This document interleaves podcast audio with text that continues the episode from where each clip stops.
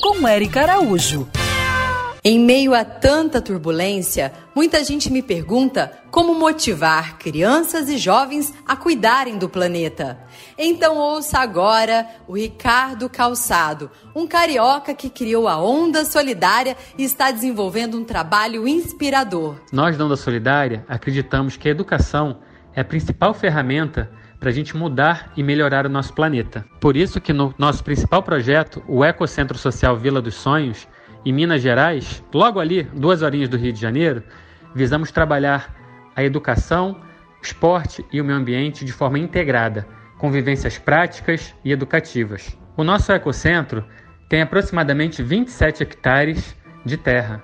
Há oito anos atrás, uma senhora muito especial doou esse terreno para a Onda Solidária.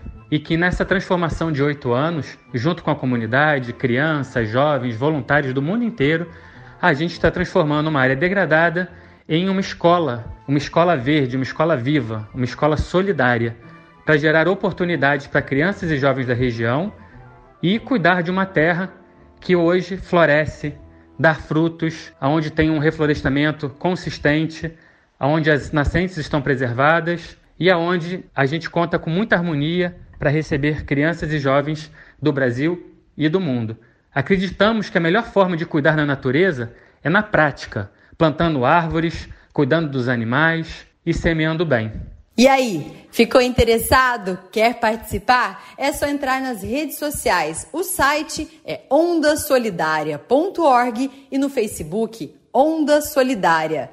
Siga essas pegadas e para a gente continuar juntinhos no mundo animal, se inscreve no meu canal do YouTube, Érica Bichos. Quer ouvir essa coluna novamente? É só procurar nas plataformas de streaming de áudio. Conheça mais dos podcasts da Band News FM Rio.